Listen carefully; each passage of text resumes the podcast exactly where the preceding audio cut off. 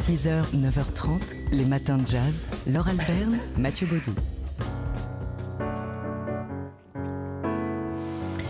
Alors après avoir chanté comme Jimmy Cullum, voici l'occasion de jouer comme Brad Meldo. Enfin bon, en tout cas, sur le papier désormais et grâce à Brad, c'est possible. Ouais, on peut s'essayer à ce morceau euh, Finding Gabriel du nom de, du nouvel album hein, du, du, pianiste sorti euh, le mois dernier chez Non Such Records. Brad Meldo met en effet en ligne sur son site la partition de ce morceau. Alors, une version piano solo, euh, pas question de, mettre tous les arrangements avec euh, les autres claviers ou encore euh, la batterie et les synthés et les, de main, non, non, ou même les voix seulement la version piano, la substantifique moelle de ce morceau. Et franchement, c'est déjà pas mal. Euh, Brad Meldo, sur son blog, qui est très riche, adresse, euh, donc en, annonçant qu'il a mis en ligne cette partition à titre gracieux, euh, il s'adresse aux pianistes, aux musiciens et à tous ceux qui sont curieux, en précisant euh, qu'il n'a que très rarement noté quand il fallait utiliser la pédale,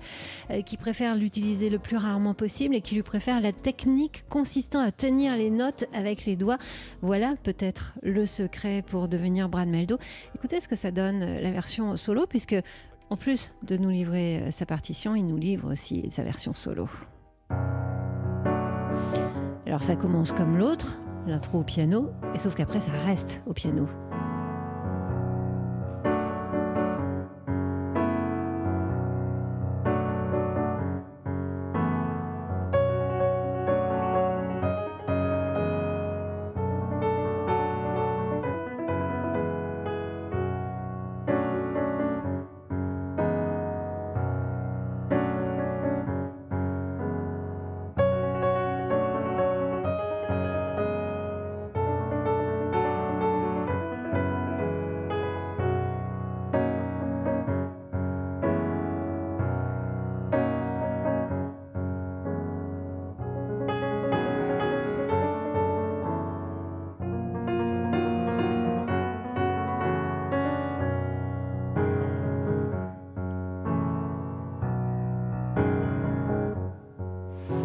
Alors c'est très très beau, mais ça dure 7 minutes, donc je vous fais pas écouter euh, cette version en entier.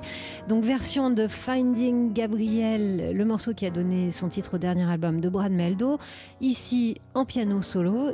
Et pour que vous puissiez le faire chez vous. Avec la partition, donc il faut avoir quand même un petit niveau. Oui, quand même. euh, D'autant que Brad Meldo a dit qu'il avait d'abord écrit ce morceau, ce morceau juste comme une étude dont le but était de, de renforcer les doigts. Voilà, un petit exo de, de musculation des, des Mmh, doigts. Voilà. 6h, 9h30, les matins de jazz. Laure Alberne, Mathieu Baudou.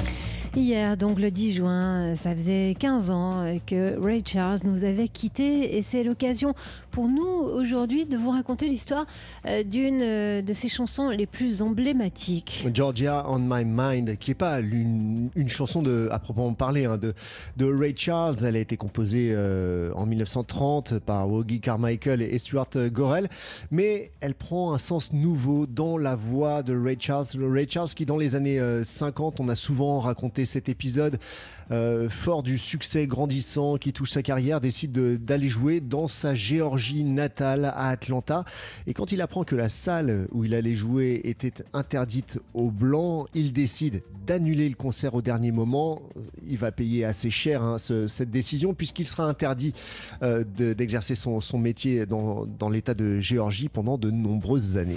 Et c'est seulement en 1960, sur les conseils de son chauffeur, qu'il entendait chanter cette chanson en permanence que Ray Charles a choisi de reprendre Georgia on My Mind sans se douter qu'elle deviendrait l'une de ses chansons phares.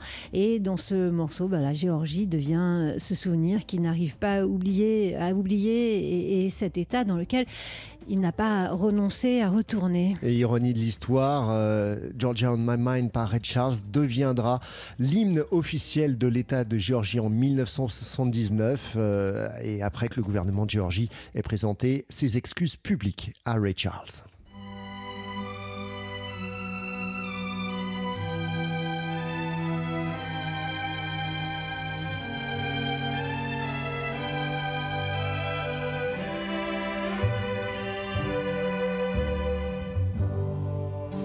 Georgia, Georgia, the whole day through. Just an old sweet song keeps Georgia on my mind.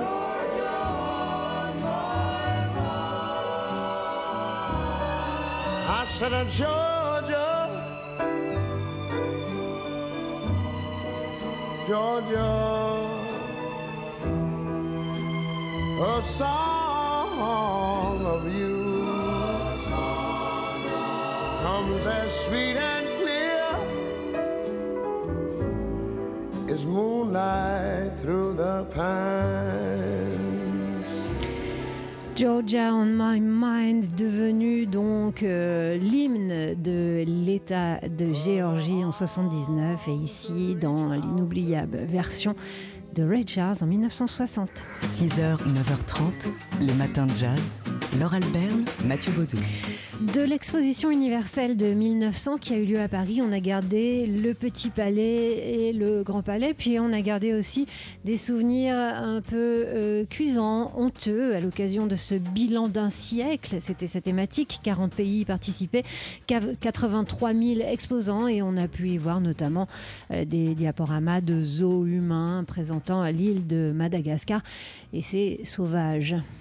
On peut revenir sur un épisode méconnu de cette exposition universelle euh, à Paris en 1900 sur le site du Daily Mail, le mail online, qui nous euh, parle du, euh, pavillon américain lors de cette exposition, avec, une exposition organisée par le sociologue américain Webb Dubois. Il s'agissait, 35 ans après la fin de, de l'esclavage aux États-Unis, de montrer le monde africain-américain ou comment, 35 ans donc après l'abolition de l'esclavage, eh bien, les Noirs aux États-Unis pouvaient exercer enfin des métiers tels que euh, chercheurs, médecins, musiciens et autres.